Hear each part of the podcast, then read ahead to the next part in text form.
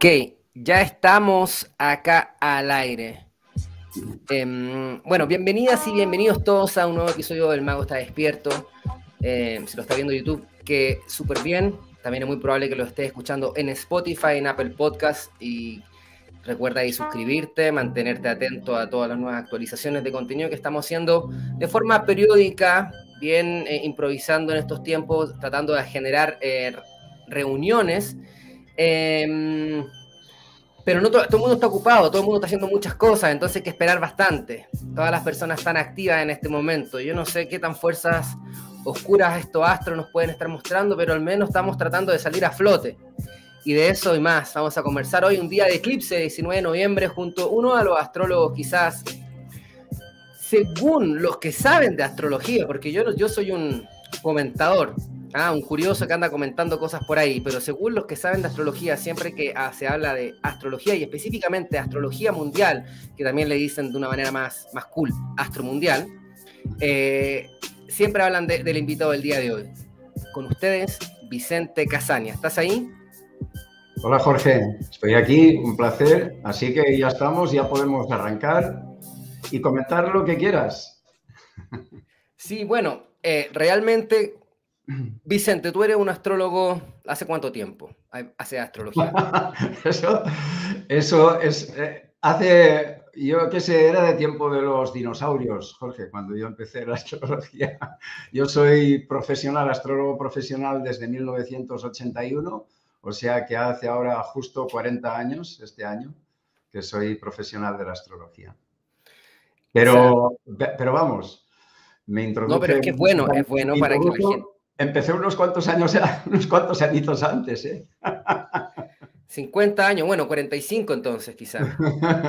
no, no, empecé bastante antes, pero, pero como profesional llevo desde 1981, eh, dando clases desde entonces, pasando consulta desde entonces. Empecé mis primeras conferencias en 1983 y mis primeros, a escribir mis primeros artículos en revistas especializadas también. Y a partir de ahí, pues bueno, esto es un no parar y un continuo aprendizaje, porque al final yo creo que venimos aquí a este mundo para aprender todos y da igual los años que lleves, la astrología es un saber maravilloso, es fascinante, es la madre de toda la ciencia, de toda la religión y bueno, eh, te explica qué es el ser humano, cuál es su particular conexión con el cosmos y te explica también el devenir de la humanidad, su historia, su cultura, ¿no? Entonces, la astrología verdaderamente es apasionante, tanto desde el punto de vista intelectual como espiritual, y esto es un no parar, no terminas. O sea, da igual, yo estoy ahora con más ilusión, si cabe, que cuando empecé de niño con 15 años, que es cuando conecté con la astrología verdaderamente, ¿no? A, raíz de una crisis de fe. Yo, yo estaba en el instituto, Em, aquí eran tiempos en los que gobernaba Franco, vivíamos en una dictadura en España, entonces casi todo era pecado, casi todo estaba prohibido, más o menos como ahora, vamos. Cada cierto tiempo, bueno, pero, pero Vicente, pero le diste en el clavo, ¿no? O sea, porque en el fondo, ¿qué es lo que dijiste? Estás contando algo que era y que ahora también es, entonces tú dices, bueno, parece que algo se repite. Entonces, de eso se trata un poco la astrología, ¿no? Eh, eh, están, está visualizando, que yo me imagino, no sé si serán ciclos eh, que se van repitiendo constantemente de movimientos de, de lo astro, de, la astrología, y estos ciclos siempre ven encargados de cierta, en, no sé, contexto de acuerdo a lo que simboliza cada astro, ¿no? Es esto básicamente. El simbolismo de los astros. ¿Y cómo simbolismo? Básicamente la astrología funciona por, por, ciclos y por arquetipos, podríamos decir, ¿no? Entonces, efectivamente, los ciclos son la clave de todo y por eso es tan importante la distancia que tienen los planetas al Sol, em, porque cada planeta tiene un ciclo diferente y ese ciclo es fundamental para cómo funciona el planeta y para cómo actúa y qué tipo de arquetipo representa. Entonces, al final, los planetas no solamente tiene cada uno un ciclo, sino que se van combinando, igual que el Sol y la Luna hacen una conjunción cada mes, una luna nueva cada mes, o una luna llena como la que hay hoy, pero hoy especial porque es eclipse de luna, ¿no? Pero así como el Sol y la Luna se unen en conjunción o en oposición una vez al mes, pues con los otros astros ocurre lo mismo, van formando diferentes ciclos y a veces ciclos compuestos de dos, tres, cuatro planetas. Entonces, esto es lo que genera una serie de ciclos que son fundamentales no solamente a nivel personal, individual, sino también a nivel global, a nivel mundial. Todo lo que pasa en el mundo está determinado por los astros y tiene, digamos, una clara asociación el movimiento de los astros y los ciclos astrales, sobre todo los ciclos de los planetas lentos, que es lo que se estudia básicamente en Astromundial, em, con lo que va pasando en el mundo y con los giros que van tomando las diferentes generaciones, etcétera. Entonces, todos estos ciclos se van repitiendo periódicamente, unos con mayor frecuencia, otros menos, pues por ejemplo, igual que el Sol y la Luna se unen una vez cada mes, hacen una conjunción cada mes, pues luego te encuentras ciclos como Júpiter y Neptuno, como el que habrá el año que viene, que se unen una vez cada 13 años, o Saturno-Plutón, del que hablaremos, supongo, luego, que aproximadamente cada 35 años hacen conjunción, en fin. Y esto es lo que hace que vayan pasando cosas similares cada vez que ocurre una determinada conjunción. Es decir, la astromundial lo que estudia es cómo se repiten los ciclos astrales y qué repeticiones históricas se van produciendo. De alguna manera, lo que dice la astromundial es que, y además se puede comprobar perfectamente, es que la historia se repite y lo hace en función de los ritmos y ciclos de los astros. Esto es lo mismo que nos pasa a título personal, ¿no? En una carta astral se pueden ver también repeticiones. De ahí eso de que el hombre es el único animal que tropieza tres veces con la misma piedra. Habría que decir muchas más de tres, pero en fin. Qué, gran análisis hace. Finalmente, claro, quizá ese mensaje de las tres veces con la, con la piedra representa estos tres ciclos que se te repiten.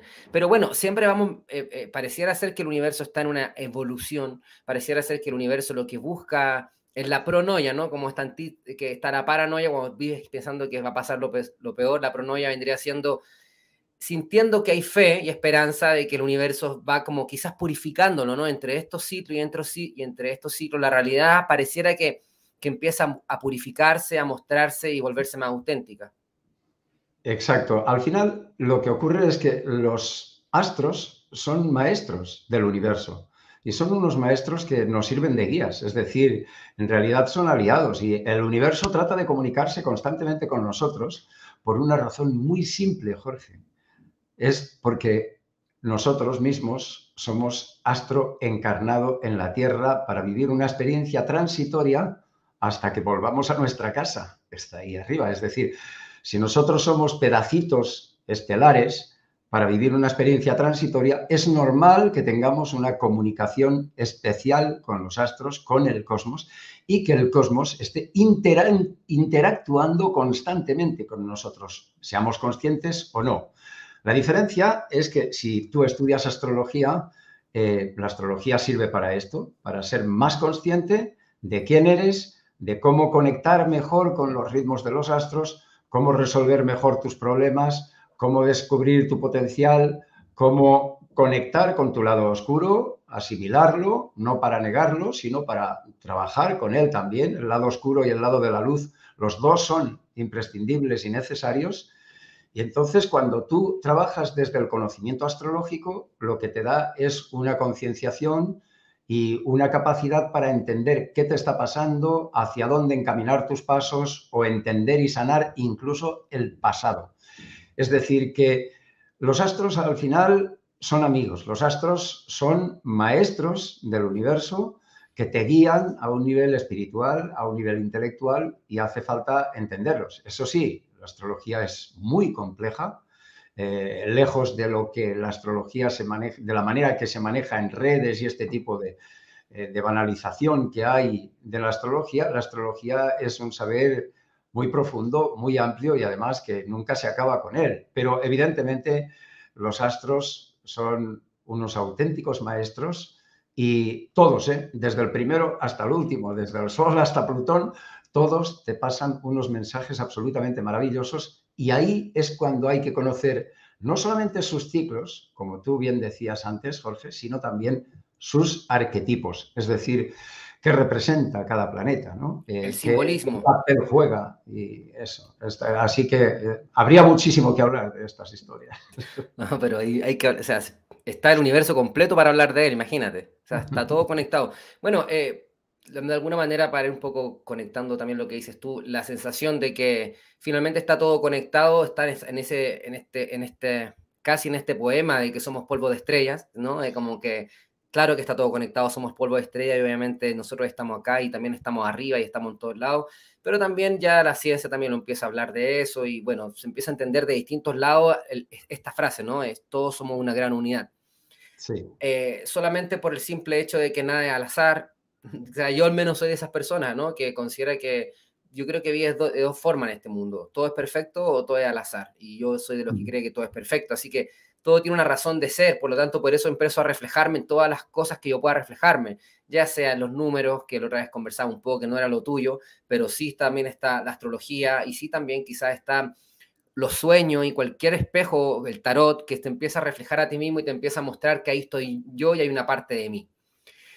Eh, un poco para, poco para concluir también, ¿no? ¿Qué te parece eso? Bueno, a mí me parece que el saber, cada uno puede encontrarlo en miles de sitios. Es como la meditación, cada uno puede meditar de mil maneras diferentes. Unos necesitan estar en la posición del loto y om y otros eh, pues moviéndose en bicicleta. ¿no? Para meditar hay miles de maneras. Entonces, para, no hay una sola verdad. Lo que no podemos es ser dogmáticos y creer que estamos en posesión de la verdad. ¿Y la astrología es la madre de todos los saberes? Sí. ¿Es un saber probablemente el más amplio del universo? Sí, y para mí, sin duda. Ahora bien, la astrología tiene sus limitaciones también y los astrólogos mucho más tenemos limitaciones, evidentemente, como seres humanos y además también nos podemos equivocar, pero eh, cada uno tiene que usar el tipo de saber. Si a alguien le gusta la numerología y eso le sirve, le es útil para mejorar su vida y mejorar su relación con los demás y contribuir al bien común, bendito sea la numerología, ¿no? Es decir, eh, yo creo que lo fundamental, al final los seres humanos somos tan complejos, Jorge, que yo creo que lo fundamental es que tengamos la capacidad de conectar con aquello que nos hace bien y que podemos hacer bien, que de eso se trata, ¿no? O sea, a, mí me encanta la astrología porque es una herramienta maravillosa para conocerme a mí mismo, para relacionarme mejor con los demás, pero sobre todo por, por ayudar a los demás, ¿no? Y esa es mi manera de contribuir a la sociedad. Y a mí eso me parece fantástico, pero cada uno lo hará a su manera o, con otro saber, con otras perspectivas. Yo, claro, eh, si tú me hablas de numerología, evidentemente yo me pondría a hablar de, de la numerología mística de Pitágoras, no de la numerología que se hace hoy día, que no soy partidario, pero, pero sí que hay gente que eso le es útil también y le sirve, ¿no? Entonces yo no practicaría jamás pero la, numerología que practicaba Pitágoras y que él ya heredó de los astrólogos babilonios y, caldeos y asirios y demás, es una numerología mística basada en la astrología precisamente, y que es una de las bases. La astrología tiene tres bases fundamentales, que son la astronomía, la matemática y el mito. Y además, en gran parte, hijas las tres de la astrología, y entonces hay que entenderlas como tal. Y en la parte de matemática, la numerología es fundamental, pero el tipo de numerología que sirve para entender, por ejemplo, cómo funcionan los aspectos en astrología y cómo lo utilizaban los pitagóricos, ¿no? Pero bueno, no me voy a meter en ese charco porque no es el nuestro. no, pero, pero, pero, pero está bien, yo entiendo, porque finalmente la cantidad de información que tú manejas de astrología es tan profunda que cualquier detalle que hablemos eh, tiene una profundidad gigante. Nos podríamos ir mucho por las ramas. no, pero está bien yo voy entendiendo eso que habla y esa... Y eso que es muy bonito que dijiste, que esta astrología pareciera ser más antiguo que, lo más antiguo, es más antiguo que lo más antiguo. Sí, sí, ten en cuenta que, eh, mira, en torno al 3000 antes de Cristo empieza a codificarse la astrología en tablillas de arcilla ya con las primeras predicciones que si Venus está en tal sitio, la cosecha tal y la vida del rey será larga. Y empiezan esas tablillas en arcilla en torno al 3000 antes de Cristo con Sargón el Viejo. Pero mucho antes que eso, es que ya hay los primeros zodiacos y los primeros calendarios ya están ahí desde hace decenas de miles de años, eh, en torno al 30.000 antes de Cristo, ya está el primer calendario lunar con observaciones para entender los movimientos de la luna, porque al final, ¿cómo surge la astrología? Por observación, por empirismo, por necesidad de supervivencia del ser humano. Nuestros antepasados viven en las cavernas cazando y recolectando lo que pueden y se dan cuenta de que cuando el sol sale hace calor, hay vida y cuando se esconde es de noche. Y empiezan por ahí, empiezan a ver que el sol, la luna, va marcando migraciones de las aves, el poder pescar o no, el que salgan determinados frutos o no. Y este tipo de cosas se dan cuenta de que vienen determinadas por el movimiento de los astros. Al final eso genera una necesidad de observar el cielo, de estudiarlo sistemáticamente durante miles y miles de años y de esa observación empírica y sistemática nace la astrología. Se descubre que Marte tiene relación con la sangre, con la guerra, Venus con el amor, etcétera, etcétera. ¿no? Entonces, eh, evidentemente, la astrología es lo más antiguo. ¿Por qué? Porque el ser humano, eh, cuando vive en plan absolutamente cavernícola, lo primero que necesita es entender qué pasa en su entorno y cuáles son las leyes para sobrevivir en este mundo y, él no le da un botón y pasa al sol y se enciende la luz, ni le da un botón y, caen las avellanas en ese mes, sino que viene determinado todo lo que pasa en su entorno por el movimiento de los astros.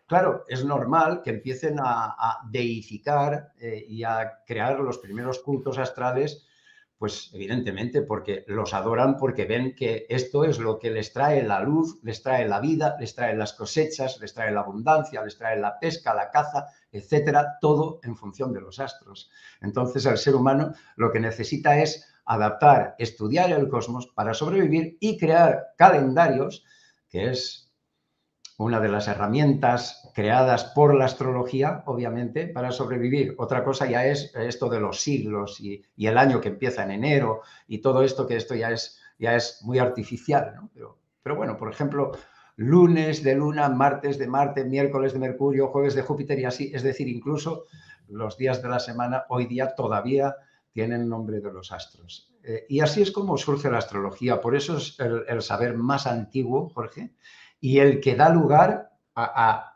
todas las religiones. Todas las religiones han mamado, han copiado, han tergiversado la astrología. ¿Por qué crees tú entonces que hay una gran cantidad de personas que critican la astrología? O, más, que critica la astrología, hay muchas personas muy como de la, de la ciencia actual, no occidental, de esta que lleva 100, 100 años, 200 años, de, que es una, una infancia mínima de, o sea, esta nueva ciencia, ¿no? Que lleva tan poco en el universo y muchas personas como que bajo ese, bajo ese contexto ridiculizan la astrología, piensan que eh, es porque no se, para ti es porque no, es, no se entiende o porque son personas que no alcanzan a entenderlo o porque en realidad la astrología eh, perdió su, eh, su enfoque original y nadie ya lo logra comprender. ¿Qué crees que sucede ahí? Porque cuando yo te escucho hablar es tan lógico el respeto que hay que tenerle a los astros y al entendimiento que la humanidad ha tenido frente, frente al, cielo y a los ciclos, porque como bien dices tú, ¿cómo nos organizamos? ¿Cuándo sé cuándo hay que cosechar? ¿Cuándo sé que hay que viajar? ¿Cuándo sé que sube el mar? ¿Cuándo sé que pasa esto? Entonces empiezan a observar qué ocurre y lo empiezan a organizar y se empiezan casi por modo de sobrevivencia, empiezan a organizarse.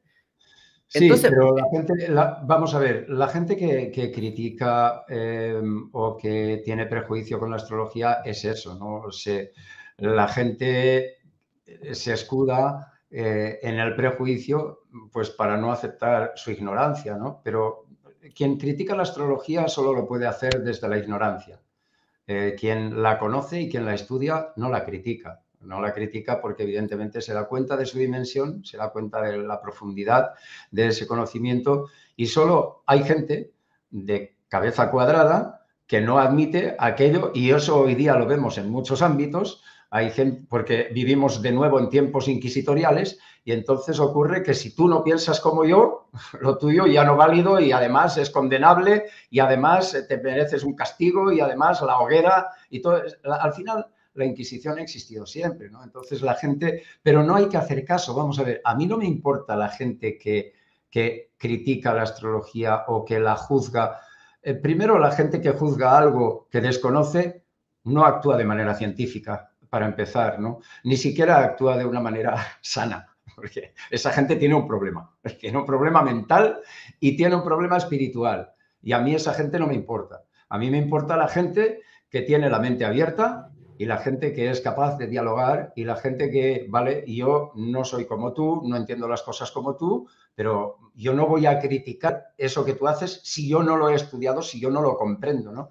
Entonces, no, esto no tiene para mí ningún sentido porque además yo soy un tipo muy positivo y me gusta mirar la luz, eh, aunque sin negar la oscuridad y reconociendo dónde está la oscuridad, pero a mí me gusta buscar qué le puedo aportar de positivo a la gente, qué hace la astrología por el bien de la humanidad, qué puede aportar al conocimiento y al espíritu humano. Y esto es lo que me interesa. Y ahí sí que hay gente muy válida todos los grandes astrónomos y científicos de la, de la antigüedad fueron astrólogos, Kepler, Newton, Galileo, Tycho Brahe, etcétera, sí. etcétera. Sí, de hecho, de verdad, ni siquiera hay...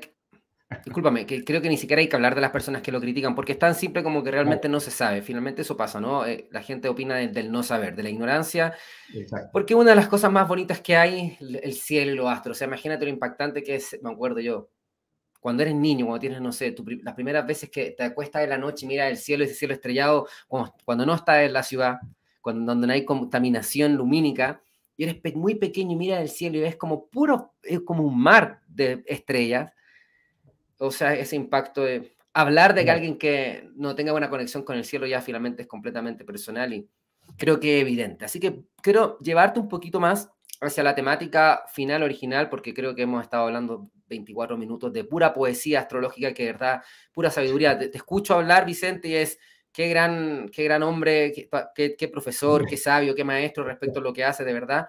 Eh, un honor poder escucharte, porque claro, tú no te das ni cuenta, empiezas a soltar tus palabras, pero empiezas a reflexionar cosas, bueno, de alguien que ya bastante tiempo reflexionando astrología.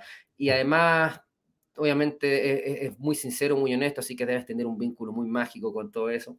Y por eso vamos a llegar a la siguiente parte y recuerda que estás viendo o escuchando El Mago está despierto. Estamos con Vicente Casaña, el autor de este último lanzamiento eh, del libro que tú eres, bueno, para el que no sepa, Vicente también creo que un, un, como se dice en Chile, muy Mateo. Mateo es cuando alguien es muy nerd, muy estudioso y muy trabajador, es un autor de muchos libros, eh, muy, muy reconocido por esto, porque siempre ha sido muy profesional, eh, muy eh, de, de, esto de estudiar, de enseñar, de, de la clase, de la historia. Así que, por favor, acaba de lanzar un, un, último libro que se llama Las Fuerzas Oscuras, nada más parece.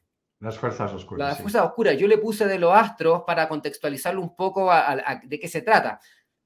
Pero es un libro que obviamente eh, eh, está bueno a nivel marketing, vende bastante bien. A quien no le llama la atención la fuerza oscura, porque abajo después tiene una bajadita que dice que puede cambiar la humanidad o, o, el, o en la situación. ¿Cómo es? El reloj cósmico que amenaza a la humanidad. O sea, ¡pum! O sea, ese es Vicente Casaña vestido de Halloween asustando al mundo, porque de verdad te disfrazaste de una especie de energía. Eh, no sé, ¿por qué lo hiciste? ¿Por qué le pusiste este, este título? Bueno, la verdad es que el ciclo Saturno-Plutón es, representa un arquetipo compuesto que verdaderamente cada vez que se repite lo que hace es poner a prueba la supervivencia de la humanidad. Y yo quería explicar en qué consiste porque fíjate que sí, de hecho mis alumnos estaban todos asustados, pero, pero ¿cómo es posible que con tu visión tan positiva siempre y lo que nos aportas, que, que escribas un libro con este título? ¿no? Pero fíjate que eh, yo había escrito un libro en 1989, mi primer libro de astromundial, Crónica Astrológica del siglo XX, y allí advertí que el 2020 sería la gran bisagra, el gran año del cambio del siglo XXI, donde todo cambiaría, cambiarían todas las reglas del juego. Entonces, cuando llega el 2020, yo tenía necesidad, además en el anuario Casaña, lo había explicado también en el anuario Casaña. Pero que, qué crack, con cuánta exactitud, Vicente, o sea, impresionantísimo. Me, me imagino que tu respuesta será, pero es que estaba ahí, estaba escrito. Pero, pero no todo el mundo hablaba de ese año, o sea, tú te la jugaste con todo. Yo, yo dije, en, en, está escrito el libro en 1989, o sea, hace 32 años, que el 2020 sería el año del cambio y explicaba por qué. ¿no? Entonces, lo que ocurre es que, claro, en el anuario Casaña, publicado en 2019 ya, pocos meses antes del 2020, también lo recalcaba y explicaba además. Entonces, claro, yo tenía necesidad de explicar ese año tan crucial que iba a pasar y además empezar a, tratar una serie de libros de décadas de investigación que tengo ahí los apuntes acumulados. Entonces, lo que hago es, empiezo en, enero, empiezo a escribir el libro con la idea de simplemente ordenar los apuntes y sacarlo en marzo, pero justo no, pude empezarlo antes, entonces cuando empiezo en enero, eh, yo estaba con mi familia entonces en Florencia, y empieza la historia esta de lo que ha pasado, de lo que está pasando en Entonces ya vimos la historia, nos vinimos aquí a Madrid a recogernos en casa y tal, pero mm, eso que era simplemente ordenar apuntes, al ver lo que estaba pasando y cómo se estaba gestionando todo, me entró tal calentón que yo no pude simplemente ordenar y callarme. Eh, eh, escribí un libro que se me, se me fue, se me fue hasta el punto de empezar a dudar si lo publicaba o no. Lo dejé en el congelador pensando que no lo iba a publicar porque además un par de amigos influyentes... ¿Te autocensuraste? Sí, un par de amigos influyentes y poderosos me dijeron, publicas esto y vas a la hoguera, ¿no? Entonces, yo, yo tengo una misión que cumplir, yo tengo que, que transmitir mis conocimientos de astromundial y no puedo cortar eso. Así que decidí dar marcha atrás, limpiar el libro y transmitir lo que iba a transmitir en principio. Y resulta que al final el ciclo Saturno-Plutón, que es indudablemente uno de los más amenazadores y peligrosos en la historia de la humanidad, como se puede ir comprobando, pues hago un repaso desde el siglo XIV hasta ahora, incluso con, con previsión para todo el siglo XXI, de todas las veces que estos dos planetas han estado en tensión entre ellos y qué amenazas han supuesto y cómo esas circunstancias se van repitiendo a lo largo de la historia. Eh, pues por poner un ejemplo, si te vas, esto era una conjunción de Saturno-Plutón en el 2020, y si te vas a la anterior conjunción, nos vamos a principios de los años 80, cuando eh, se desata la, la, epidemia del SIDA, ¿no? Eh, que ya lleva, ojo, 40 millones de muertos y no aislaron a nadie por esto, ¿no? Es decir, este tipo de historias, cuando yo veo que ahí las fuerzas oscuras van a actuar de nuevo, van a manipular, van a meter presión y miedo a la sociedad, como ocurre siempre bajo estos ciclos, para vendernos supuestamente seguridad a cambio de robarnos la libertad, que es lo que pasa siempre con estos ciclos, una y otra vez, pasó con la oposición a principios de, este siglo, eh, con, el atentado de las Torres Gemelas, a partir de ahí se establecieron una serie de controles, también el miedo, eh, era el fin del mundo de nuevo, todo este tipo de cosas al final van sumándose al control y a los procesos inquisitoriales. Entonces, claro, está titulado correctamente porque empiezan a actuar fuerzas oscuras cada vez que Saturno y Plutón están en conjunción o en tensión entre ellos. Y eso, si te vas atrás a lo largo de la historia, en mi libro se demuestra que son los mayores procesos inquisitoriales en todos los ámbitos, se han dado precisamente bajo los ciclos de tensión de estos planetas que generan un arquetipo que lo que provocan es un shock a nivel mundial, provocan un miedo generalizado, provocan una polarización brutal de unos contra otros, como dos, dos bandos totalmente enfrentados a nivel político, a nivel sanitario, a nivel de, de esto, de lo otro, de lo de más allá. Y además generan esa sensación de, de crisis, de hundimiento, de, de apocalipsis en definitiva, ¿no? Que es lo que genera Saturno-Plutón. Por tanto, no es que puse el título y el subtítulo como una cuestión de marketing, sino buscando las palabras más adecuadas que reflejasen lo que supone el amenazador ciclo Saturno-Plutón. Ahora bien. Pero perfecto, disculpa. Oye, igual, eh, quizá tú no, yo vi que te reíste, obviamente siento que no te ofendió eso que dije del marketing, porque tú eras muy claro cómo sucede, pero yo lo digo realmente porque eh, eh, en, la publicidad o en el marketing, una de las cosas más complicadas y que es tratar de meter la mayor cantidad posible de información en lo más corto posible de información. Mm, y eso mm. básicamente una frase que te impacta, que te vende, cuando metes muchas cosas en una. Entonces, eh, solamente para confirmar que sí, buscaste las palabras indicadas y te genera eso, porque también además ya si te genera nerviosismo leer este título, que en realidad lo digo como, como broma, pero en el fondo habla de este reloj que puede que amenaza a la humanidad eh, finalmente es verdadero, o sea, si igual, igual hay un llamado de atención, eso, eso es cierto, y existe como un llamado de atención, eh, quizás propio de la época, porque quizás finalmente, eh, realmente quizás tú en el fondo sabes que no va a pasar nada, porque cada cierto tiempo ocurre esto y luego mejora, o sea, también uno siempre como que en el fondo dice, esto ya va a pasar. Y son las cosas que uno va aprendiendo cuando uno se empieza a ser más, más viejo. Yo tengo, tengo 36 años recién, eh, pero ya puedo darme cuenta que he aprendido eso, ¿no? Que todo va a pasar en algún momento.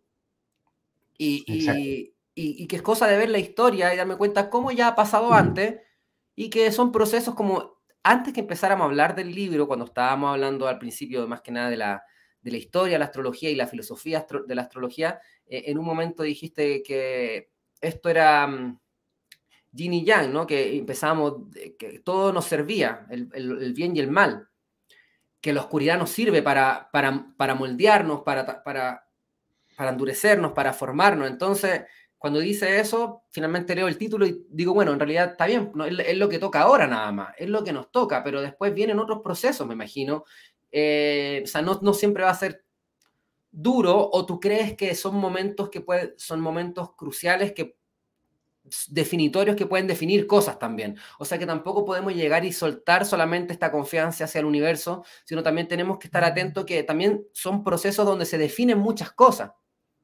Y, nosotros tenemos que estar activos en esta definición y, y, toma de decisión respecto a muchas cosas que pueden llegar a pasar en distintas líneas de tiempo. No sé, ¿cómo lo ven? No sé si me expliqué también en mi pregunta. Sí, sí, sí, te entiendo perfectamente, Jorge. vamos a ver, aquí hay una cuestión fundamental, ¿no? Eh, de alguna manera, el mundo te obliga a tomar partido cuando Saturno y Plutón están jugando ahí. Y esto ya es importante, ¿no? Porque tomar decisiones nos cuesta. A nosotros los seres humanos somos animales de costumbres, nos gusta vivir tranquilitos, nos gusta vivir en zonas de confort y tener que tomar decisiones, sobre todo ante grandes eventos donde se juega el destino de la humanidad, donde la supervivencia parece estar en juego siempre que Saturno y Plutón están ahí, la cosa es grave, ¿no? Esto es lo mismo que ocurrió con la Alemania nazi. Hitler también marcó unas normas y puso al mundo patas arriba y parecía que, bueno, y el holocausto que generó, etcétera, etcétera. Entonces, siempre al final, con estos ciclos, siempre hay que tomar partido de alguna manera y eso nos resulta incómodos, ¿no? Pero, pero hay que tener en cuenta una cosa también y hay que relativizar por varios motivos. Una, porque a pesar de, todo lo que estamos viviendo y a pesar de, que, de, que, hay mucha gente que está viviendo con gran angustia y con muchísimo miedo y con muchas carencias, si miras atrás, somos unos privilegiados todavía respecto a anteriores conjunciones como la Primera y la Segunda Guerra Mundial, donde la gente las enviaban a morir, a matar, sin móvil para comunicarse con su familia si no sabían si los volverían a ver jamás o no, etcétera, etcétera, con unas, algo que es muchísimo más grave que lo que estamos viviendo hoy. ¿no? Es decir, cuando uno al final solo ve lo que está viviendo él, pero hay que poner las cosas en perspectiva, y una perspectiva histórica, y la astromundial te sirve en parte para eso, te permite ver también otros momentos que ha habido esa conjunción y qué pasó y cómo acabó y, qué pasó luego. ¿Cómo acabaron? ¿Cómo acabaron? A ver.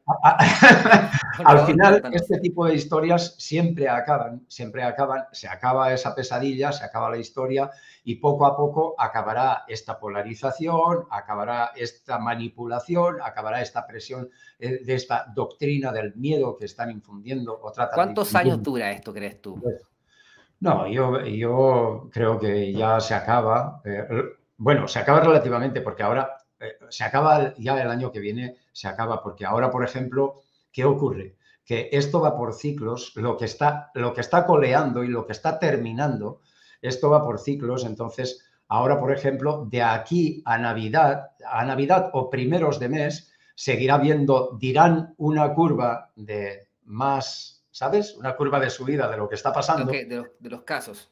Sí, una curva de los casos hacia arriba y esto durará hasta Navidad o Reyes. A partir de ahí habrá una caída bestial que luego dirán que es porque han implementado medidas, no sé qué y tal y cual, pero es mentira, es un ciclo, es un ciclo que da igual lo que se haga así o no, ese ciclo va a funcionar así, a la de bajada y a partir de ahí cada vez las cosas serán más suaves, menos restricciones y tal y cual y todo esto se acabará. Eso, eso se Discúlpame, disculpa que te interrumpa. Disculpen a todas y todos que están escuchando esto por interrumpir a Vicente. Yo sé que les apesta, les molesta cuando interrumpo. No, porfa. Eh, Estamos en un diálogo. Sí, es un diálogo. Eh, pero bueno, entonces dices, hay ciclos, o sea, ¿cómo puedes ver tanto detalle en el ciclo? Porque mencionaste un plazo muy corto de aquí a diciembre y después ya dijiste en enero baja. Y yo dije, bueno, o sea, este es como, tiene mucha información o, alcanza a ver mucho más de lo que todas las otras personas ven. Porque en vez que haga esa correlación con casos es una jugada bastante atrevida y bastante... Pero yo te creo porque lo has, ya te ha ocurrido bastante, que tienes un lado pitonizo profético también. No, no, al final... O muy intuitivo. Soy, un astrólogo y un astrólogo no es más que un estudioso, Jorge. Yo no soy un vidente, ni un adivino, ni mucho menos. Y me puedo equivocar, lógicamente, ¿no? Pero evidentemente si digo esto es porque tengo estudiados ya los ciclos que corresponden a esto a largo y a, corto plazo. Ya, ya los tengo estudiados, ¿no? Entonces, eh, yo sé que va a ser así. Eh, pero sí, lo veremos con el tiempo, que dentro de pocas semanas ya podremos ver si esto es así o no. ¿Y, eso va para España o para el mundo completo? O sea, tú sientes que... Para el mundo en general. Esto es, esto es una historia que va para el mundo en general, pero todavía no tengo, por, no, tengo un estudio por, por regiones. Pero en general esto va a ser así. Veremos que en gran parte del mundo hay otra subida bestial hasta Navidad o Reyes y luego bajada, eh, bajada durante enero y febrero, a pesar de ser invierno, ¿no? Eh, enero y febrero en el hemisferio norte, por lo menos. O sea que este tipo de cosas pero y yo creo que a partir de ahí ya poco a poco irá perdiendo para quedarse como una cosa pues estacionaria y periódica como la gripe o algo así, nada más, pero que no afectará más que a personas que estén muy mal o que tengan un problema multiorgánico o cuestiones de este tipo, pero nada más, ¿no? Y además eh, Saturno ya se ha alejado mucho de Plutón, que es esta conjunción Saturno-Plutón lo que marcaba esta, esta grave crisis social, política, económica, eh, inquisitorial, etcétera, etcétera, y esto se acaba, ¿no? O sea, Saturno ya el año que viene está muy lejos ya de, Plutón y ya es prácticamente imposible que siga funcionando ese ciclo. Por lo tanto, yo sigo siendo tan optimista como era hace muchos años respecto a esta década. Pensé que a principios de esta década sería muy duro y sería la bisagra, la gran bisagra del siglo XXI, pero que luego la parte central de esta década vendría una etapa fantástica, una etapa de progreso, una etapa de crecimiento, una etapa de expansión, una etapa donde el mundo puede vivir más, fluir con la vida, que se nos permita fluir y estar más relajados, con menos miedo y ya está, ¿no? Gracias, Vicente Casaña. Gracias, gracias por traernos esa tranquilidad. A mí me pasaba que durante mucho tiempo ahí la astrología nos decía que faltaba un poco, faltaba un poco, pero parece que ya estamos llegando a una especie de tranquilidad que pareciera a mí incluso a veces difícil verla. Yo veo que ya eh, también hay tantas agendas, también ahora se empieza a hablar del cambio climático y, la conspiranoia, ¿no? De que habla de, este, este grupo de personas que, eh, que a veces no creemos que existe una agenda oculta y la estudiamos y la analizamos de alguna manera. Eh, creemos que también podrían, podrían intentar hacer nuevas cosas a través de este concepto de emergencia climática, eh, que también hay personas que dicen que podrían generar confinamiento respecto a esto. Entonces, eh, cuando yo escucho todo eso, digo, bueno, es como que si Saturno-Plutón se quedara un mini Saturno-Plutón por ahí dando vueltas, haciendo cositas todavía, o es como, o realmente, ¿qué, piensas tú de todas estas eh, teorías de conspiración que hablan de cosas que podrían pasar un poco con todo el tema, como te decía, cambio climático y quizás que otra cosa más? También apagones mundiales también que se habla, escasez de alimentos todo esto para promover un miedo global y supuestamente meter una agenda nueva para el mundo entero, eh, obviamente organizado por las élites, que, eh, que lo más probable es que algunas cosas tengan de razón y algunas cosas también se las quieran guardar para ellos solitos, como siempre ocurre, pero en fin, tampoco podemos decir que todo en la vida va a ser malo, que tratar de adaptarse y ver que todo pasa por algo también y que la oscuridad también juega para la luz. Pero bueno, más allá de eso, ¿qué piensas tú entonces? De todas estas cosas que se cuentan de, acuerdo a tu, visión astrológica? Yo creo que evidentemente las fuerzas oscuras están ahí y los grupos de poder están detrás y pretenden una serie de cosas que eh, evidentemente es manipular a la sociedad. Eh, sin ir más lejos, mira cómo está la educación hoy en día. Eh, qué enseñan en las escuelas, en los colegios y en las universidades, por qué hay tanto fracaso, por qué la gente es infeliz. Nos enseñan para tenernos como corderos sirviendo una sociedad que no demos guerra. Nos enseñan con unos parámetros de hace 300 años, preparándonos para una revolución industrial que ya se quedó obsoleta hace muchísimo tiempo, cuando no nos están preparando para la sociedad, para entender nuestras emociones, para entender el mundo de la economía, para conectar con la naturaleza, conectar con los astros, relacionarnos bien. No nos preparan para eso, nos preparan para ser peones de una sociedad en la que podamos ser más manipulables. Entonces, a la gente en general no se la prepara para tener cultura, para pensar en libertad o para ser feliz se la prepara para que sirva a una causa. Desde ese punto de vista, la manipulación está ahí desde hace miles de años, no es nada nuevo. La iglesia, la escuela, el Estado, siempre van a eso y los, los poderes fácticos, la mayoría van a eso, son grupos de presión. Entonces, a partir de ahí hay que tener una mentalidad abierta y tratar de buscar alternativas. Por ejemplo, no informarse masivamente con la televisión, que, se dedican a adoctrinar desde los partidos políticos.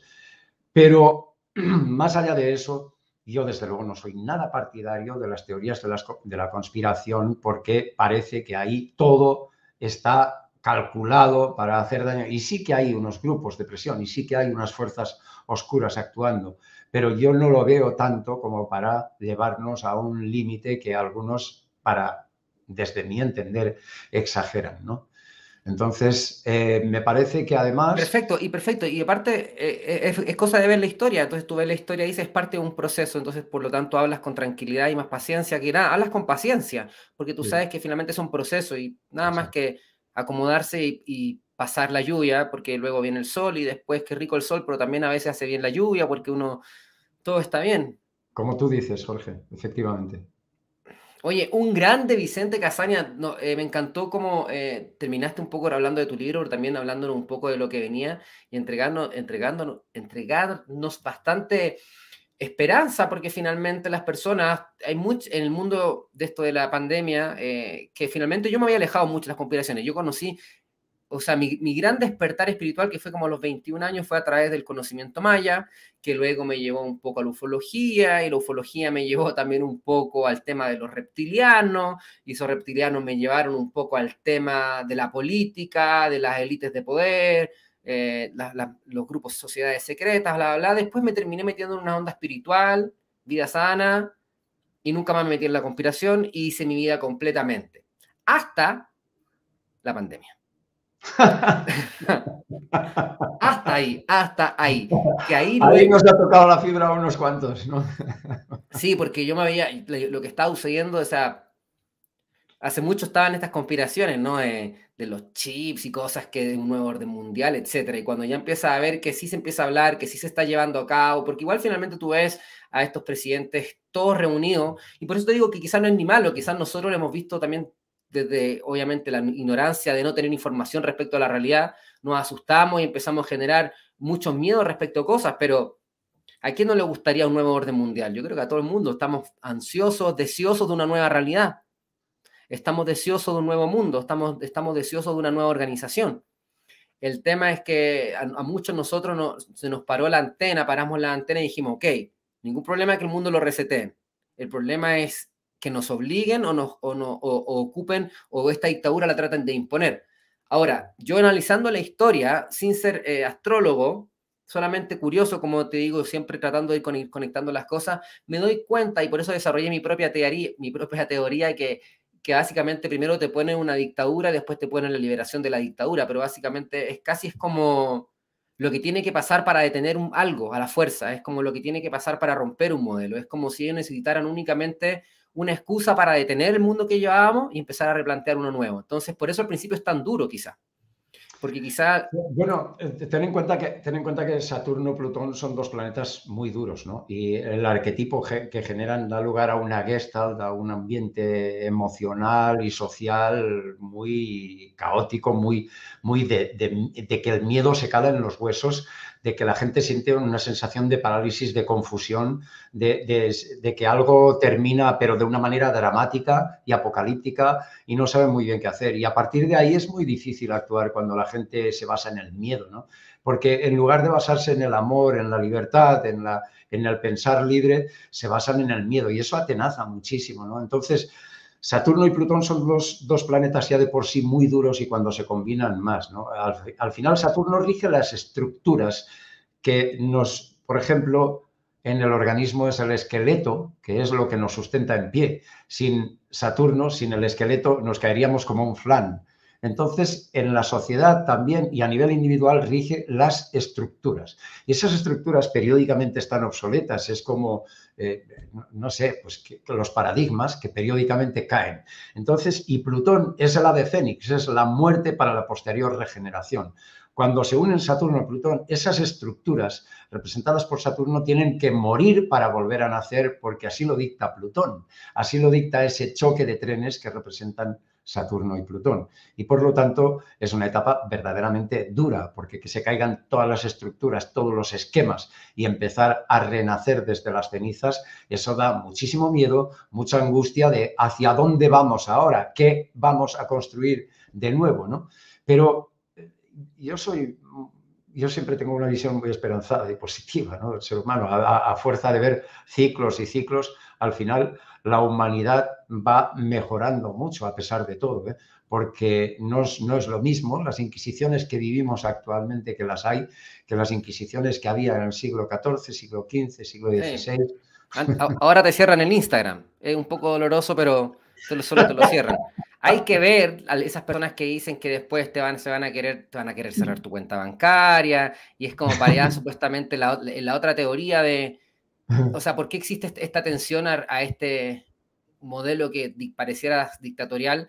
Pero yo creo que finalmente, eso, como vuelvo, vuelvo, a repetir, para mí únicamente al principio es dictatorial, únicamente para detener rápidamente, bruscamente el modelo anterior y empezar a hablar de qué es lo, que, eh, lo nuevo que viene. Entonces, durante ese proceso necesitan generar un poco una dictadura pero después me imagino que la libertad es lo que termina primando y, empiezan a pasar cosas. Mira, que hay una pregunta bastante interesante de un joven que se llama Matías Rojas Vargas, el cual te, la hablo porque es una pregunta bastante técnica quizás para, para muchos, para mí, yo no entiendo realmente bien a qué se refiere, pero dice, Vicente, háblanos de qué manera repercute en el 2022 el nodo norte en Tauro y cómo lo relacionas al reseteo económico y el fin de la hegemonía de Estados Unidos. Eh, ¿Entiendes la pregunta? Por, partes, porque es una pregunta que tiene varias partes. ¿no? En cuanto al reseteo, la hegemonía de Estados Unidos, yo escribí un artículo, di una conferencia en el año 2007, eh, una conferencia que luego fue publicada en el 2009 en mi anuario y luego en la revista Año Cero también, eh, no sé si en el 2008 o 2010. Y esa conferencia la titulé 2020, el fin de la hegemonía de los Estados Unidos. Así se titulaba la conferencia esa que di en el año 2007 y que está publicada, escrita en 2009 de nuevo. ¿no? Esa conferencia además está publicada en varios medios de comunicación, en varias redes de estas que te descargas libros y cosas de este tipo, así que seguro que ha llegado ya a muchísima gente. Es evidente que Estados Unidos se encamina hacia el final de su hegemonía eso por un lado. Por otro lado, está claro que Urano pasa por Tauro una vez cada 84 años. De esto también hablé hace muchísimos años en artículos en la revista Tu Suerte que estuve dirigiendo durante 17 años. entonces, el Urano en Tauro lo que ocurre es que cada vez que pasa por ahí, eh, genera una transformación en los sistemas económicos, financieros, la banca, los métodos de pago, etcétera, etcétera. Esa revolución en principio lo que hay que entender es cuál es la, línea dominante, lo imperante, ¿no? Pues por ejemplo, que si el Bitcoin, que si las monedas digitales, que si los eh, FTS, que si no sé qué, todo este tipo de cosas que están saliendo como nuevos modelos de pagos, nuevas maneras de manejar las finanzas y tal, lo que tenemos que hacer a nivel individual es, por un lado, entender qué representan los movimientos de los astros por determinado signo y tal y cual. Por otro, obviamente, lo que hay que tratar es de nosotros estar también un poco al loro, informados, bien informados de qué se está moviendo y qué nos conviene hacer en cada momento con el dinero o con manejar las cosas de una manera o de otra. El Urano por Tauro, mientras esté ahí, que todavía le quedan unos añitos, eh, al final entró de una manera definitiva en el 2019, ya en el 2018 asomó por Tauro y en el 2019 entró definitivo. Son siete años lo que está Urano por Tauro y mientras esté por ahí la transformación en los sistemas económico, monetario, financieros del mundo y la caída y el colapso y el cierre de bancos va a ser habitual. Y esas, esas nuevas maneras de manejar las transacciones, etcétera, etcétera, tendremos que ir aprendiendo, por un lado. Por otro lado, es, es obvio que esto se activa además de una manera muy especial en el 2021, que estamos ahora, y 2022, porque hasta 2023, Saturno, hasta marzo de 2023, Saturno estará en Acuario. Y entonces esto genera un ciclo de astromundial muy importante, la cuadratura de Saturno en Acuario, Urano en Tauro, como bien debe saber, eh, debe saber Matías, ya que nos hace esta pregunta tan interesante, y esta cuadratura de Saturno en Acuario, Urano en Tauro, es una cuadratura que dura prácticamente tres años y los, los años centrales son 2021 y sobre todo 2022, porque efectivamente eh, los nodos ahora están en ese tránsito del eje Géminis-Sagitario al eje Tauro-Escorpio. De hecho, el eclipse de hoy, el eclipse de luna ya es en el eje Tauro-Escorpio, aunque los nodos no han pasado todavía, pero los nodos lunares van a estar pasando durante todo el 2022 y la primera mitad del 2023 por este eje Tauro-Escorpio. ¿Qué quiere decir eso?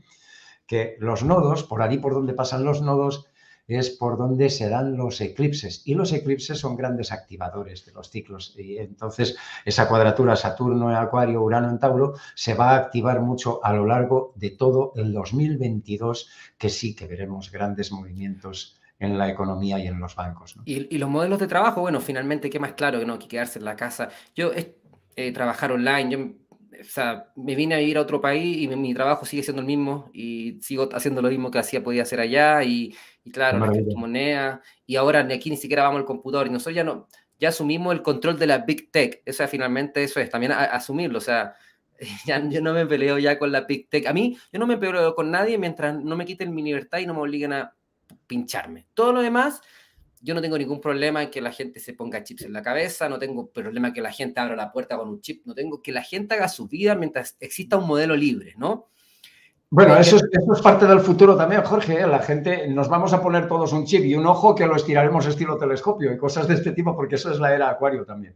Y a la era Acuario ya estamos entrando de una manera bastante definitiva con la conjunción Júpiter-Saturno en Acuario de este año. Bueno, es un punto eh, de referencia, un punto simbólico, ¿no? Porque en realidad los cambios de era duran muchísimos años, ¿eh? duran muchísimas décadas, incluso siglos. No se produce de, la noche a la mañana. Pero, pero sí, yo también, yo pienso como tú, ¿eh? libertad total, pero una libertad donde no hagas daño a nadie, pero que nadie coarte tu libertad para, pensar de manera libre y actuar de manera libre. Está bien, o sea, por eso últimamente igual digo, o sea, imagínate un sistema también que tiene una deuda gigante, que no existe el dinero, que han, impreso y billetes y billetes y billetes, que finalmente con ese dinero se puede destruir el planeta. Eh, también, por ejemplo, yo vivo ahora en una ciudad de México que personas quizás viajan dos horas y medias para llegar al trabajo y ahora, después de la pandemia, ya no, ya no viajaron más, lo, lo pueden hacer online. ¿Cuántas cosas mejoraron? ¿Cuántas cosas duras vienen? Pero en algún momento tenía que ocurrir. Así que agradecerle un poco a los astros que hagan esto y que utilicen a, a la humanidad completa como herramientas para llevar a cabo esto, ya sea alguno de las cúpulas del poder. Yo siempre veo que esto es como, como eh, una iluminación. O sea, en el fondo lo que yo veo es que, no sé si has escuchado hablar tú que supuestamente la neurociencia dice que únicamente el 5% de nuestra realidad es consciente y el 95% pasa casi en un sueño de situaciones que van ocurriendo por debajo de nosotros que nosotros no nos damos cuenta. Eso lo explica la astrología también. ¿eh? Nosotros nos creemos que somos muy racionales y que tomamos decisiones y tal y cual, pero en realidad es la luna la que toma las decisiones por nosotros, aunque, por ejemplo, el zodiaco y la astrología es solar eminentemente y sin embargo es la luna que es la parte inconsciente la que toma decisiones por nosotros. Pero tú dices, antes de que imaginemos. ¿eh? Bueno, pero es que te iba a preguntar otra cosa, pero me hiciste, me hiciste otra pregunta. O sea, pero en el fondo tú dices que también en la astrología humana, personal, no, no, no, no, no, astrología mundial, mundial. ¿La luna también define nuestra forma de tomamos decisiones también? Hombre, por supuesto. o sea que, por ejemplo, si, yo, si, yo, tengo luna en acuario, tomo decisiones acuarianas. Bueno, Acuario es el signo de la libertad, de la independencia, del progreso, de la humanidad, ¿no? de, la, de la fraternidad. ¿no? Pero la libertad por encima de todo. ¿no? Esa es una de las claves acuarianas. Yo soy Acuario. ¿no? Entonces, bueno, pues la jugada es que al final eh, la luna lo que ocurre es que eh, el sol representa lo que somos en esencia en una carta astral natal. Representa la semilla que llevas dentro y cómo va a crecer esa semilla. Pero la luna es mucho más potente que eso. La luna representa tus emociones, tus instintos, lo que te hace sentir bien, lo que te hace sentir mal, la que toma decisiones mucho antes que tu mente se entere de que las ha tomado, porque es algo a nivel instintivo, es algo a nivel de lo que has mamado inconscientemente, se te ha quedado ahí, lo que has vivido en familia, lo que has vivido en el entorno, las experiencias que has captado de todo esto, ¿no? ¿Cuáles son tus necesidades más íntimas a nivel emocional? Y al final las emociones son las que dirigen eh, y, toman decisiones por nosotros. Mira, acá hay una pregunta también que la quiero compartir porque está bastante interesante. Yo creo, la respuesta que yo daría inmediatamente es que ambos y yo, el concepto que le, tengo a esto es tecnología espiritual. ¿Qué es lo que dice él? Dice, la era de Acuario no significa un despertar espiritual de la humanidad en vez de un crecimiento técnico. Yo esto le llamo como una era tecnoespiritual, donde va a ser tan importante, espiritual, donde va a ser tan importante saber quién eres, porque si no, todo lo otro lo va a quedar para las máquinas. Entonces, e, es, esta máquina, esta inteligencia artificial que se empieza a desarrollar nos va a obligar también a desarrollar una inteligencia emocional, una inteligencia interna. Entonces, porque si no, la, tecnología te va a comer, entonces vamos a estar bajo, una, bajo grandes pruebas humanas. Y además porque finalmente en, las profecías mayas, no sé si alguna vez has leído las profecías mayas que hay, una de las profecías mayas hablaban de una época que ellos le llamaban, eh, que luego de pasar por el Salón de los Espejos, que es como una era donde la, todo empieza, empezamos a reflejarnos con toda la información que empieza a salir a la luz, que yo también le llamo la era de las pantallas, esta era de los espejos, y después entramos a una era que se llamaba, o, a, una conciencia más que una era que ellos le llaman el tiempo es arte, donde el humano eh, empieza a dedicarse al arte, donde finalmente la finalidad ya no es tener dinero para, no es trabajar para el dinero, sino la finalidad humana es como el desarrollo interno. Y yo creo que esto podría llegar a pasar y podría llegar a pasar eh, cada vez menos tiempo, porque finalmente si de verdad existe una revolución de inteligencia artificial donde las máquinas empiezan a pensar por sí mismas y empiezan a hacer cosas donde la humanidad queda desplazada, nos empezamos a hacer preguntas trascendentales. Entonces, ¿cuál es la finalidad humana? Y esa gran pregunta creo que nos puede traer un gran despertar. Y por eso creo que van a ser estas dos cosas cuando él pregunta la era de Acuario. ¿No significa un despertar espiritual de la humanidad en vez de un crecimiento técnico? Bueno, es una respuesta que tengo yo, pero también que obviamente la idea es escuchar tu visión respecto a este arquetipo de Acuario y cómo ves tú también proyecta el futuro en estas dos realidades. Yo creo que yo he escrito mucho sobre la era de Acuario, he escrito muchísimos artículos ya, ¿no? Pero, y, y de hecho lo que está en camino es mayor, pero Vamos a ver. Lo que ocurre, Vicente. Lo que ocurre con la era de Acuario es em, que se ha angelizado en exceso, ¿no? Parece que en la era de Acuario todos seremos altos, ricos, guapos, felices, no sé qué, no sé cuál. ¿Pero por qué? Vamos a ver. Al final, Acuario no deja de ser un arquetipo como cualquier otro. No es ni mejor ni peor que los demás. Es un arquetipo que tiene su luz y su sombra como todos los arquetipos zodiacales, como todos los arquetipos planetarios. No querer ver eso es caer un poco en una ilusión, en una fantasía, en una decepción luego. ¿no? Es decir, Acuario tiene un lado muy positivo, fantástico, evidentemente, de, portador del fuego, de prometeico, una función prometeica maravillosa de iluminar al mundo a nivel espiritual, intelectual, de progreso, de felicidad, de bienestar, etcétera, sin duda, pero también tiene una parte eh, muy maquinita y muy de, eh, deshumanización. Y en este sentido es eh, ese transhumanismo que viene, ¿no? de ser medio máquinas, medio robots, de tener que convivir con los robots como, como con personas, de tener que hacer el sexo con los robots, de una serie de cosas que son muy acuarianas, cuidado, y que entonces lo que no hay que hacer es angelizar. La era de Acuario, como todas las eras, tendrá su lado positivo y su lado negativo por hablar en términos maniqueos, que no me gusta, pero bueno, así para, para ver si nos entendemos mejor. ¿no? Pero no hay que pensar que como viene la era de Acuario, todo será maravilloso, para nada.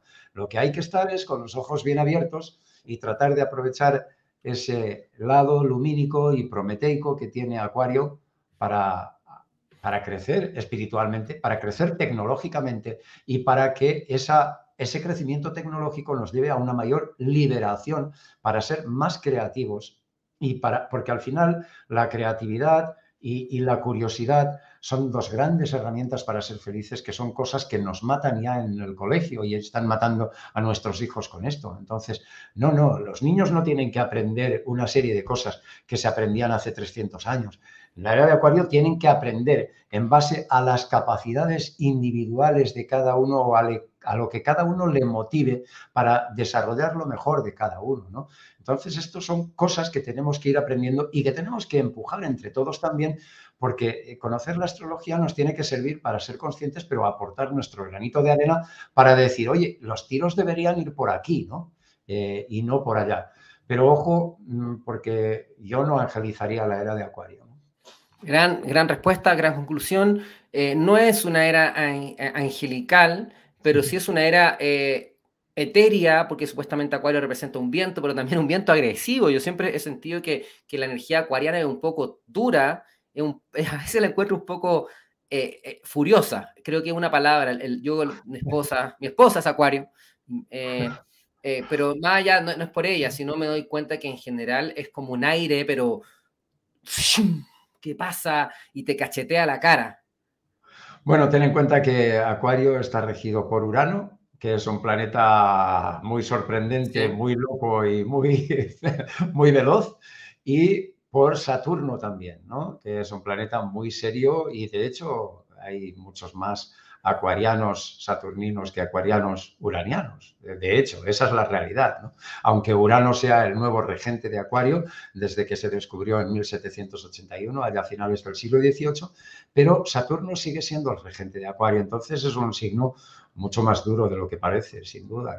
Entonces, eh, hablar de, de Acuario como algo que ya es todo así como volver a la edad de oro del ser humano, es lo que, creo que es peligroso verlo así. Esto, el, problema de la era de Acuario es que, bueno, habría que hablar mucho de esto, se ha combinado la era de Acuario con la nueva era, que son dos conceptos totalmente distintos, se ha angelizado mucho porque luego, a, raíz de los años 60, se trajeron muchos conocimientos de la India y esa conexión con ciertos aspectos místicos eh, se combinaron con lo que es la era de Acuario. Una cosa es la era de Acuario, otra cosa es la nueva era que luego promocionó sobre todo la, sociedad teosófica y tal.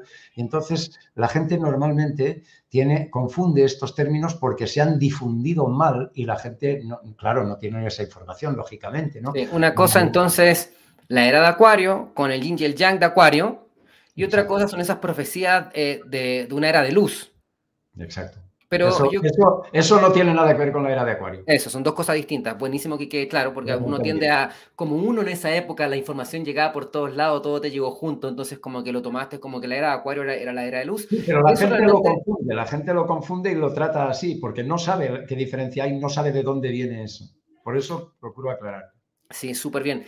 Ok, a pesar de eso, sí existen eh, otras profecías de pueblos indígenas que hablan de una nueva era. Por ejemplo, hay una, hay una profecía que se llama la profecía del cóndor y el águila, que una profecía supuesta. Me da la sensación de que es, vendría siendo una profecía inca, aunque creo que se comparte entre los pueblos del norte y los pueblos del sur. De hecho, la, profecía habla de eso, de América. Entonces, supuestamente que venía el, el, nuevo Pachacuti, que terminaba cada 500 años, según ellos, un nuevo Pachacuti, que es como una era para un ciclo que para ellos importante terminaba, sucedía ahora. Entonces, en este Pachacuti, eh, nuevo, eh, viene, se, lleva a cabo una profecía que habla del cóndor y el águila, que de alguna manera es como la gente del norte y la gente del sur se unifica en el cóndor y el águila, y que el, águila representa la mente, el cóndor quizás podría representar el corazón, bueno, es una profecía. Entonces, en distintos lados hay profecías de una era de luz, eso tampoco lo podemos negar. Creo que eh, la gente que le gusta la información eh, esotérica, lo oculto, la misticidad, hace mucho tiempo se ha escuchado, ahora también hay otros que dicen, no compadre, porque realmente el Kali Yuga que hablan los hindúes recién está entrando, entonces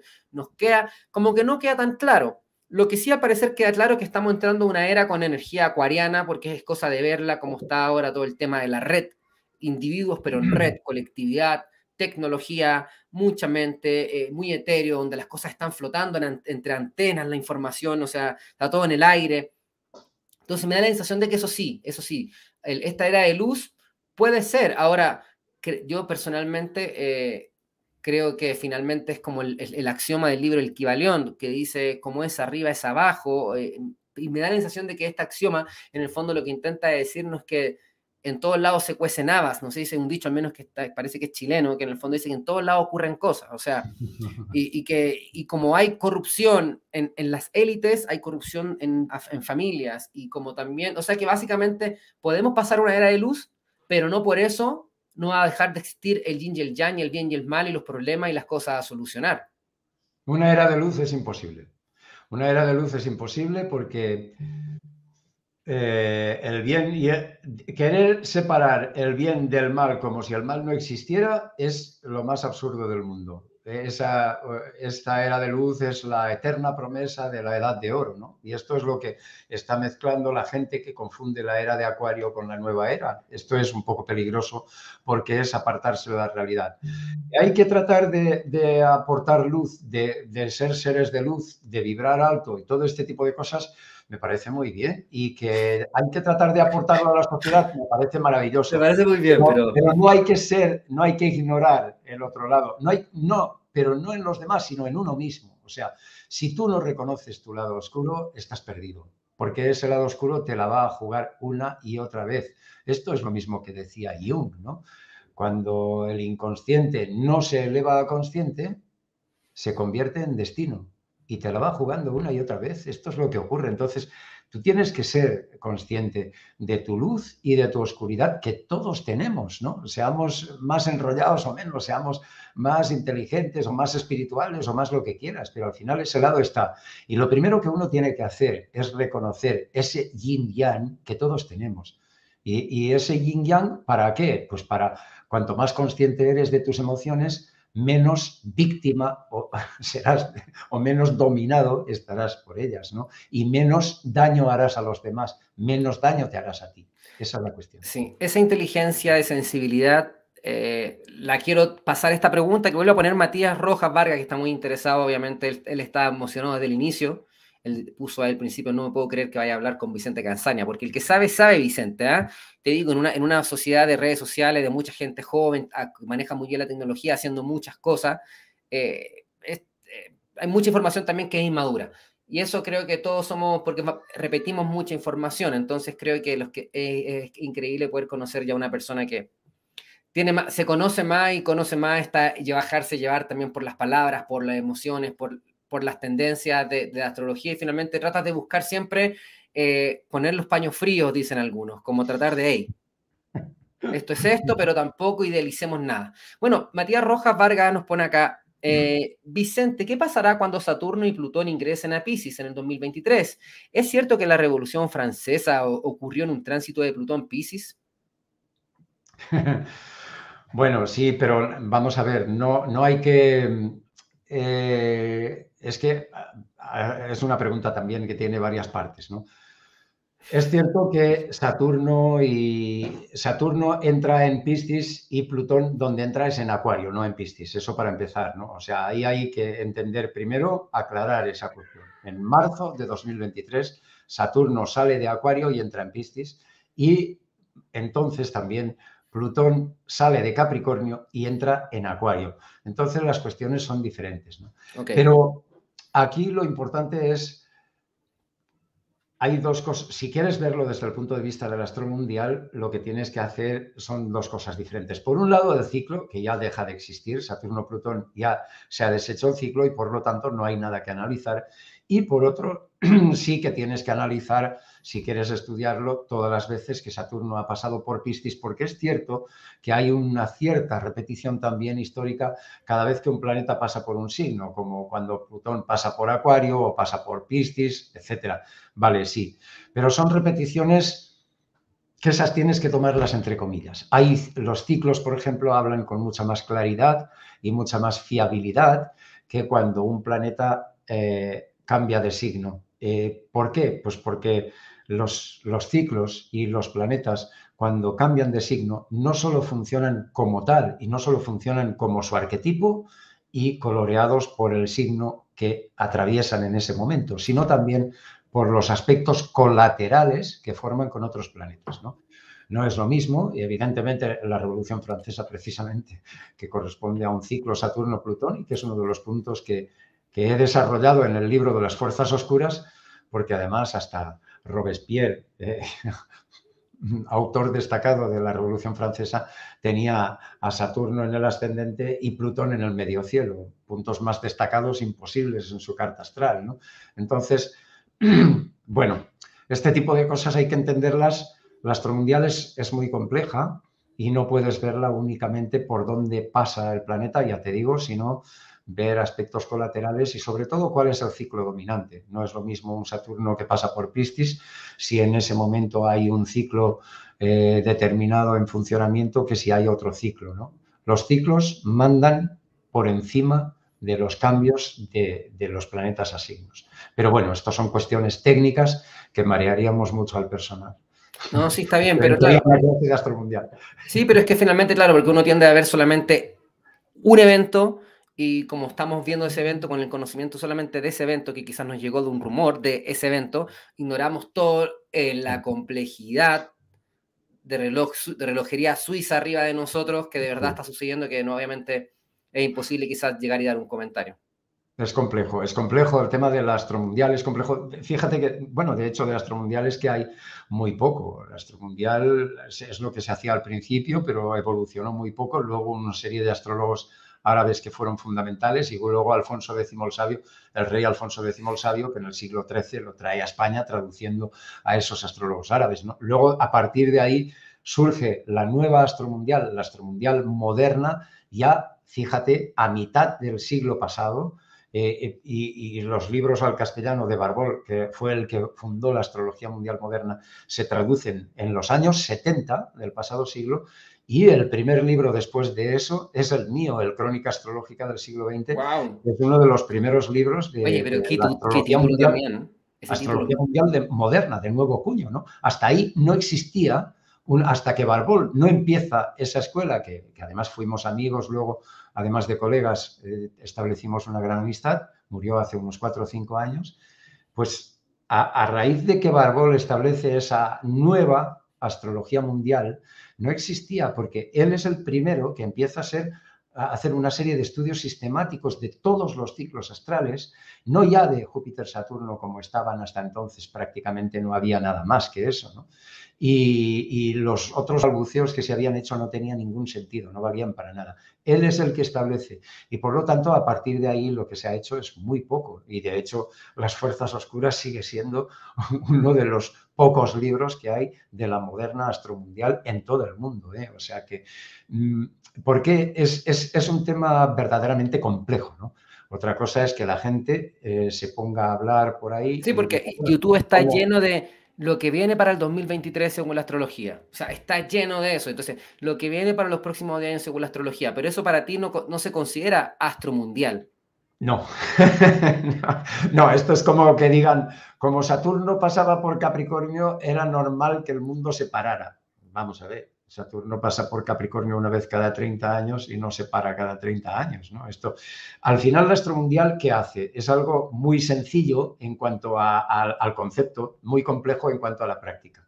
Sencillo porque tú tienes como dos herramientas básicas, la historia en una mano y las efemérides astrales en la otra, o el ordenador, lo que quieras, pero mejor las efemérides. Pero entonces, con, con las la astrología y las efemérides, tú vas haciendo un estudio comparativo que es verdaderamente complejo, porque resulta que los ciclos nunca están igual. Esa conjunción Saturno-Plutón, tú puedes encontrar unos parámetros similares cada vez que se producen, pero también yo veo las diferencias que hay ahí y las establezco en algunas en el libro precisamente para mostrarlos como ejemplo, porque son diferentes. Cada ciclo es diferente porque los aspectos colaterales que hay con otros planetas son diferentes y esa conjunción ya no actúa exactamente igual. Claro, la historia se repite y lo hace en función de los ciclos astrales, pero se repite en forma de espiral. Cada vez ese ciclo se encuentra en un punto, genera otro tipo de cuestiones, ¿no? Y eso tiene mucho que ver con que los aspectos colaterales son totalmente diferentes. Es un tema complejo, pero bueno, apasionante, desde luego.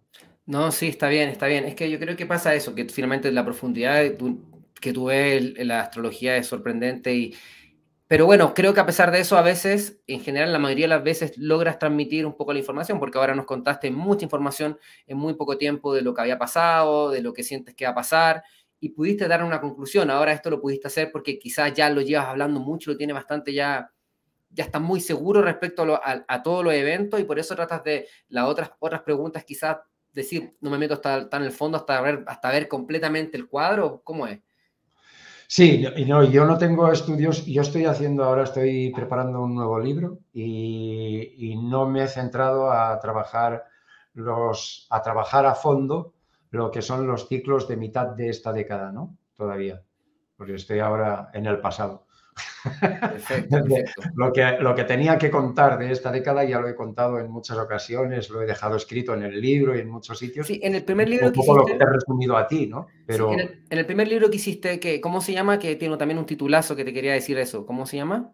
Crónica Astrológica del siglo XX. Ese era, era, un, era un libro relativamente profético, ¿no? Porque fue escrito en qué año? 1989. ¿Y tú proyectaste hasta qué, hasta qué año? No, yo simplemente no, proyectaba porque solo hice dos, pronósticos allí, ¿no? Porque yo lo único que me dedicaba en este libro era a explicar a lo largo del siglo XX las cosas que habían pasado, con qué ciclos astrales estaba conectada cada cosa y cómo se repetían algunos acontecimientos. Nada más. Pero centrado exclusivamente en el siglo XX, ¿no? Es un libro prácticamente telegráfico. Lo que ocurre es que al final, mientras estaba haciendo esos ciclos, descubrí un par de cosas que fue los pronósticos que establecí para más adelante. ¿Cuáles fueron esos pronósticos entonces? Ya como para finalizar este día de conversación. Uno era la crisis, de, la crisis económica de principios de los años 90, que se dio, y el otro era que este 2020 sería el año que cambiaría todo el mundo. Eso, solo esas dos. ¿Y tienes algo nuevo para dejarnos? No. o se está escribiendo aún? Estoy escribiendo. Claro, pero tienes la habilidad para hacerlo, porque si comentas que cuando escribiste el primer, la, primera versión de La Fuerza Oscura, personas te dijeron, hey, cuidado con esto, es porque algo pusiste ahí. Bueno, ten en cuenta que ten en cuenta que llevo muchas décadas investigando, Jorge. Entonces, lo que tengo aquí es un montonazo de apuntes y de archivos en el ordenador que es, que es bestial. Lo que tengo que hacer es ordenar eso y depurarlo, ¿no? Eh, nada más. Pero claro, cuando, cuando tú vas escribiendo un libro que es de investigación, eh, es, al final esto pues no es poesía, ¿no? Vas investigando y conforme vas ordenando te van saliendo otras cosas porque de repente descubres un hilo que te llevaba hasta no sé dónde, ¿no? Y descubres alguna cosa nueva. Entonces, la investigación tiene eso, ¿no? Eso. Bueno, eh, no le vamos a quitar más tiempo a Vicente Casaña. ¿Qué hora es en España, Vicente? Pues las 9.22. Eso, ya una buena hora. Eh, Vicente, un hombre ocupadísimo, siempre está eh, trabajando, no sé, en su carta astral, todo tiene tanto trabajo, eh, pero es un hombre que, y, eres bueno para, aterrizar las cosas, para enraizarlas, o sea, eres bueno para concretarlas, parece. Sí, bueno, yo porque trabajo en algo que me apasiona, ¿no? Estoy trabajando en algo que cuando trabajas en algo que lo disfrutas y que crees que estás haciendo un bien, que estás aportando algo a, los demás, pues eso te da una satisfacción enorme, ¿no? Te sirve de combustible también. yo, estoy, yo, eh, no paro con la curiosidad. Siempre estoy hambriento de saber, siempre sé que es mucho más lo que me falta por saber que lo que he descubierto. Es como cuando escribí la serie el 12, La historia desde las estrellas, cuando escribí la serie documental y dirigí esa serie documental para Canal Historia. Eh, eh, al, escribirla y dirigirla, pues muy bien, quedó muy bien, pero luego te queda la sensación de decir, pues, conforme la escribes y conforme vas dirigiendo la serie, te van saliendo cantidad de cosas para descubrir que necesitaría 10 vidas más, ¿no? Para, y eso me apasiona, a mí me vuelve loco, ¿no? Así que yo soy como un niño con un juguete siempre, Jorge. Siempre tienes cosas que hacer, Vicente. Siempre está ocupado, parece siempre. No, y además tengo mucho trabajo, tengo muchísimos alumnos, tengo, en fin, muchas historias, ¿no? Sí, bueno. Entonces, para finalizar, pásanos un poco los contactos, me imagino que no te debe faltar tu alumno, pero igual pasan un poco eh, cómo la gente puede acceder a tu información, a tu correo. Yo sé que tú tienes una página ahí eh, bien estable, vicentecasaña.es, parece cómo es. Sí, casaña.com. Casaña.com, sí. C-A-S-S-A-N-Y-A. Que es Como está escrito aquí, ¿o lo, escribí bien o lo escribí mal? Le puse C-A-S-S-A-N-Y. Sí, sí, correcto. Ah, ah, sí, lo tienes escrito ahí, perfecto. Pues casaña.com es mi página web o también buenosaugurios.com que lleva a la misma página. Mira, buenos y ahí encuentran información de lo que quieran, de correo electrónico y de todo. La gente quiere esperanza ahí, buenosaugurios.com. La gente busca esperanza, ¿no? Buenos augurios, es mi editorial. Ah, ok. Vender esperanza, buen negocio ese finalmente. ¿Para, para qué vender problemas? Eh, vendamos que el mundo está en algo positivo y que la, oscuridad sirve para, para crecer también. No, yo, yo no creo que sea un negocio, yo creo que es una realidad. Al final, eh, cómo ves el mundo condiciona a lo que te pasa también, ¿no? Tú creas una realidad en parte con el pensamiento. Sí, pero la venta es eso, ¿no? También la, si venta tú te enfocas en lo malo, si tú te enfocas en lo malo, eh, los miedos van a crecer, la parálisis va a crecer. Si tú te enfocas en lo bueno, siendo consciente de lo malo, entonces, sin ser un tonto, pero eh, si te enfocas en lo bueno, tienes más posibilidad de crecer, eres más feliz, vives más en armonía, más en paz. Eso lo contagias a la gente que te rodea también, ¿no? Y para mí ese es el negocio, ser feliz, eh, tratar de ser feliz y tratar de ayudar a los demás a resolver sus problemas y a ser felices, ¿no? Pero siendo conscientes, ¿no? Al final la astrología es una tarea intelectual y espiritual, no es algo, no es un juego porque es sumamente complejo. Es lo primero que les cuento a mis alumnos prepararos porque os habéis metido en un gran berenjenal. La gente se cree que estudiar astrología es esto de Aries, Tauro, y cuando empiezan a estudiar y a darse cuenta de, la enjundia que tienen este conocimiento, pues la verdad es que alucinan bastante, ¿no? Sí, sí, pero es eso, eh, es tratar de, dejar una buena vibra, un buen mensaje o tratar de promocionar, promocionar la esperanza, porque finalmente, al menos yo, creyente 100%, desde ya hace un tiempo que todo es perfecto y que hay una inteligencia que lo sostiene todo. Que es tan impresionante esta realidad que vivimos que, que si es azarosa, es mágica también es azar. Porque es azarosamente mágica, entonces la magia igual está. Bueno, quiero agradecerle a todas y todos por haber estado escuchando este episodio. El Mago está despierto. Recuerda que lo puedes estar escuchando quizás en Spotify, en Apple Podcast, en Google Podcast o quizás lo estás viendo acá en YouTube. Si te gusta, eh, compártelo, suscríbete. Y el día de hoy estuvimos acompañados de un sabio, esperemos quizás poder verlo prontamente, porque creo que hablar con Vicente eh, para hablar una vez a la semana sería poco por la cantidad de información que, tiene. Así que muchas gracias, Vicente, por tu, por tu tiempo. Gracias, Jorge. Ha sido un placer. Y un abrazo a todo el mundo. Eso, que esté muy bien y ya nos vamos con el cierre de siempre. Hasta luego.